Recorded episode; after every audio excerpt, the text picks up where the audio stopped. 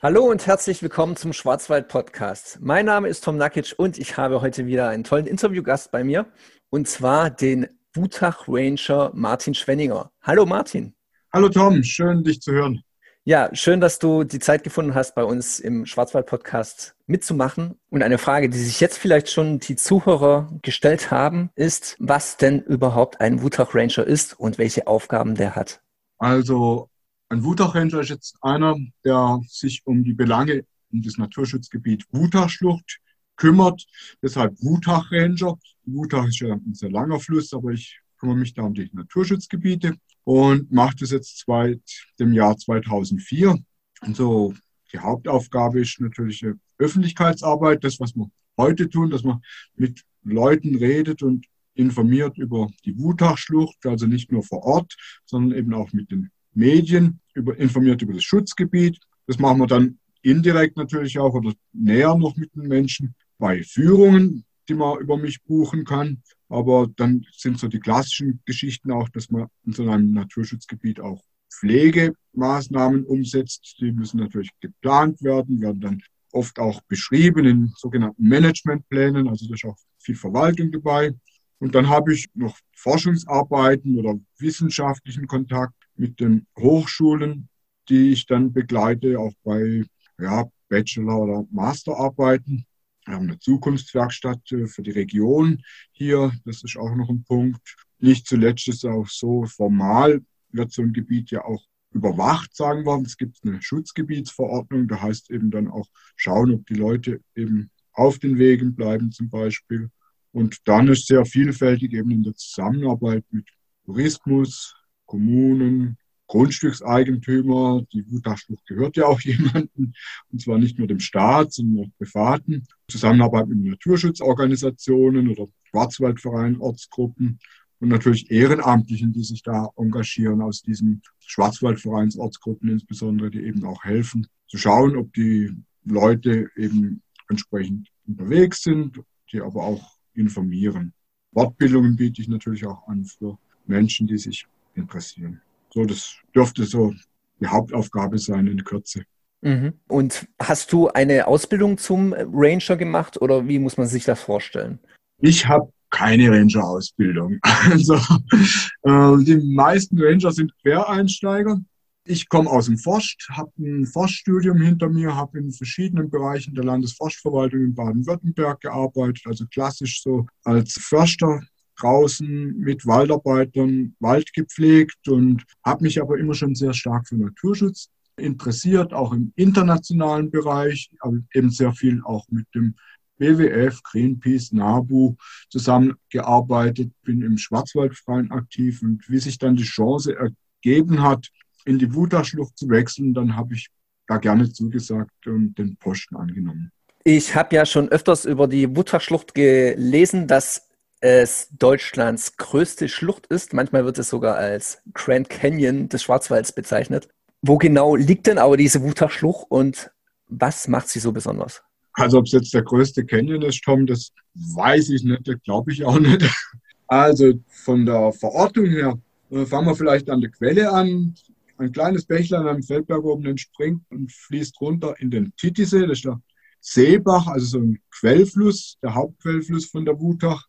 Und aus dem Titisee kommt im Grundsatz eigentlich schon die Wutach, aber nicht vom Namen her, weil das Tal nicht so breit ist. Das wurde ja durch die Gletscher ausgehobelt. Und nennt man das Tal dort noch Wutachtal. Und erst wenn von Süden bei Lenzkirch die Haslach dazukommt, dann beginnt die Wutach und dann auch die Wutachschlucht, weil dann wird es enger. Da hat sich der Fluss eben dann 100 Meter tief eingegraben in die Landschaft. Und wenn wir so grob schauen, dann haben wir eben im Norden von der Wutachschlucht Löffingen oder noch größer Donaueschingen und im Süden eben den Bonndorf oder grob gesagt eben die Schweizer Grenze und den Hochrhein. Also ein Fluss, der aus dem Schwarzwald runterfließt Richtung Wald zu Tingen und dort in den Rhein mündet. Gut, und was jetzt genau macht so besonders an der Wutachschlucht? Was sind denn so die Highlights und was ist zum Beispiel auch dein persönliches Highlight vielleicht? Also das Highlight haben die Menschen vor Ort schon sehr früh erkannt. Es ist eine unglaubliche Artenvielfalt da unten. Kann man sich auch vorstellen, die Landschaft ist ja sehr verschieden, vom geologischen Ausgang her schon. Wir haben Urgestein da und Kaltgestein und wir haben warme Bereiche, kalte Bereiche. Also das sind schon mal über 1000 Pflanzenarten, die es da gibt in dem Bereich. Dann haben wir um die 10.000 Tierarten, die da unterwegs sind, die ich auch nicht alle kenne. Das macht es natürlich absolut spannend auf so kleinem Raum, wenn man denkt, auf äh, einer Distanz von 30 Kilometern so eine Vielfalt. Das ist schon was Besonderes. Und was man dann auch ausmacht, und das ist auch so mein persönliches Highlight, da kann man immer wieder hin, weil sich beständig verändert. Ich mache ja den Job auch schon länger und jedes Frühjahr, wenn ich da runterkomme, hat das Hochwasser, haben Erdrutsche das Bild verändert, der Fluss fließt irgendwo anders und es gibt ganz neue Gesichter. Und das macht es ja auch für die Besucher spannend, dass man da einfach so eine ursprüngliche Natur hat, die sich selbst noch entwickelt. Und was glaubst du jetzt, was die Wutachschlucht zu so einem so beliebten Reiseziel für die ganzen Besucher macht? Zum einen ist es natürlich günstig gelegen, ich sag mal topografisch. Äh, wir haben im Süden die Schweiz, das ist für die Schweizer auch ganz spannend. Wir haben Leute, die geschwind vom Elsass rüberkommen oder aus Baden-Württemberg. Und dann haben wir natürlich bundesweit welche.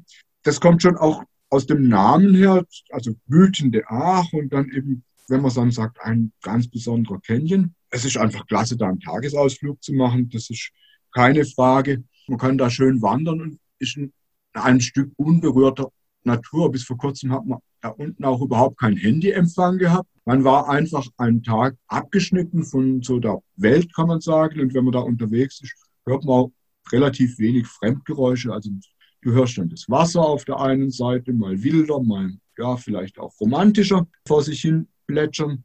Und ansonsten ist man eben im Wald und auf Wiesen und in einem sehr ursprünglichen wilden Wald, also fast urwaldartig. Und dass die Wutterschlucht so beliebt ist, das bringt natürlich auch leider ein paar Probleme mit sich. Wir hatten es schon in einigen Vorgesprächen. Du willst ein wenig darüber reden. Das heißt, ja, welche Probleme bringt denn diese Beliebtheit leider auch mit sich? Wegen den Problemen auch gibt es ja mich wahrscheinlich als Ranger, weil man schon früher erkannt hat eben, dass viele Menschen eben, die da unterwegs sind, nicht nur informiert werden müssen, sondern eben auch ein Stück weit gelenkt. Und wir merken jetzt gerade auch in der Corona-Zeit, dass dann doch welche Probleme haben mit dem Umgang mit der Natur. Sprich, wenn man Gast ist in der Natur, und das ist man im Naturschutzgebiet natürlich auch, dann sollte man sich einfach so verhalten, dass die Natur nicht geschädigt wird. Das bedeutet, es im Naturschutzgebiet klar, dass man auf den Wanderwegen bleibt und nicht irgendwo querfeldein durch dieses Gelände durchwandert, irgendwo auf Kiesinseln rastet und äh, sich dort gemütlich machen lässt.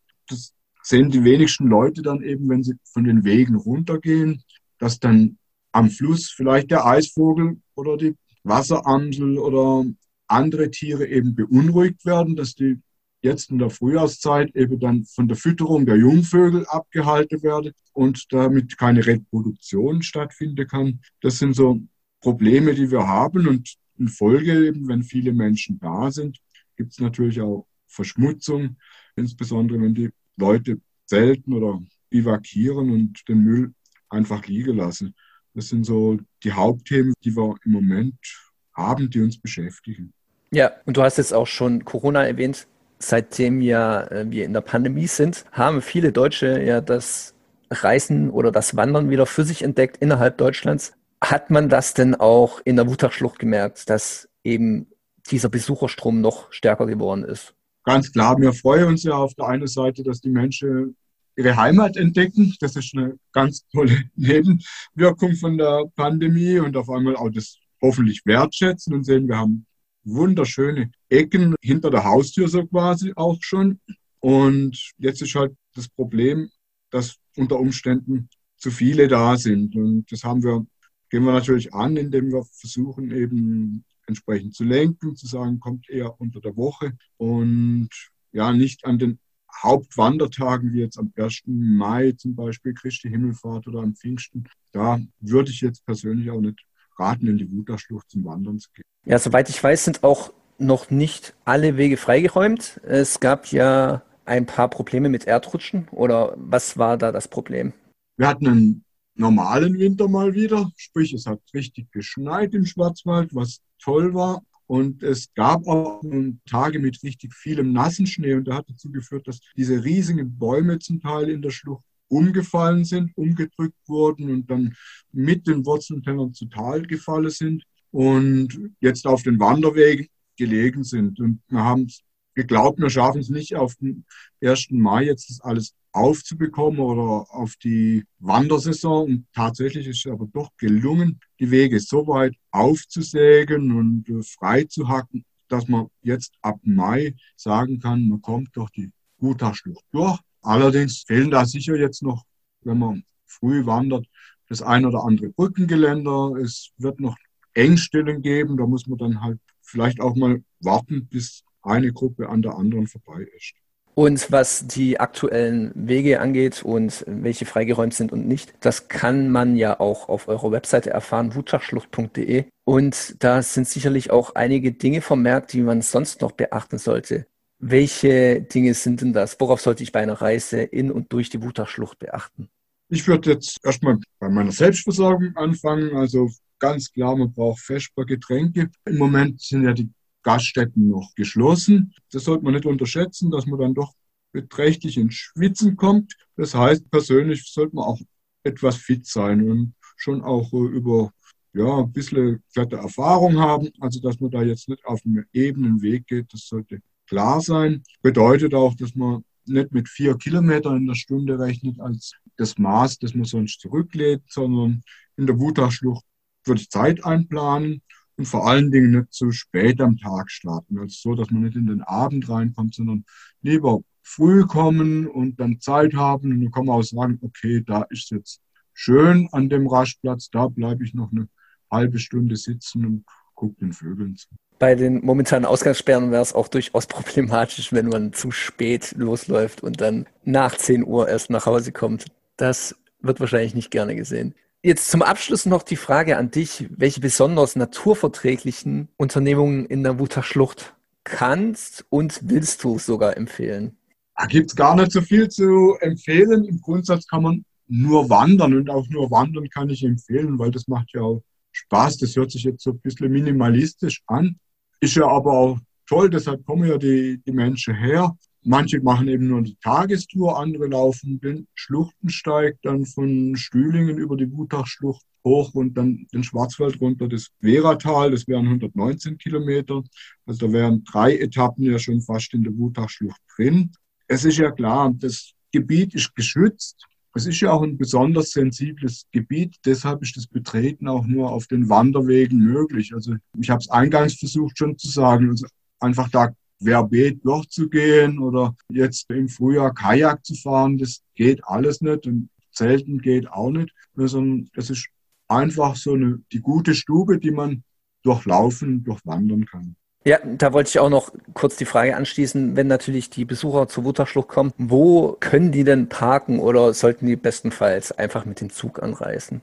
Toll ist natürlich, wenn die Leute mit dem ÖPNV anreisen. Wir haben ja Stundentakte an der Bahnstrecke von Freiburg rüber nach Donaueschingen und da gibt es unterwegs auch ein paar Hals direkt an der Gutachschlucht. Ich nenne es mal Röthenbach, von wo aus man starten kann, ohne dass man mit dem Auto kommt oder von Löffingen aus dann mit dem Wanderbus oder eben dann auch von Bachheim und Böckingen. Das sind Orte, wo man direkt von der Bahn aus äh, in die Schlucht starten kann. Oder sie fahren halt klassisch, so wie man es früher gemacht hat, an die Wutachmühle runter oder an die Schattenmühle. Das sind zwei Parkplätze, die aber leider auch sehr rasch voll sind und wandert von dort aus.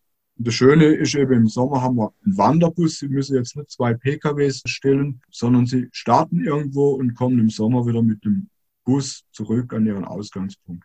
Gut, damit wären wir schon am Ende des Interviews. Jetzt hast du, lieber Martin, natürlich nochmal die Gelegenheit, dich an unsere Zuhörer zu wenden und vielleicht nochmal das eine oder andere betonen, worauf Besucher der Wutachschlucht unbedingt achten sollten. Also, Tom, wir freuen uns, wenn die Menschen kommen und wenn sie sich auf den Wegen fortbewegen, den Müll wieder mitnehmen und äh, schöne Erinnerungen, glaube ich, das gibt es automatisch in der Wutachschlucht, schöne Bilder. Und wenn sie auch sich die Zeit nehmen, da irgendwann mal stehen zu bleiben und das tief einatmend aufzunehmen. Ich wünsche allen viel Spaß bei ihrer Wanderung in der Schlucht. Ja, vielen Dank und viel Spaß bis zum nächsten Mal im Schwarzwald-Podcast. Macht's gut.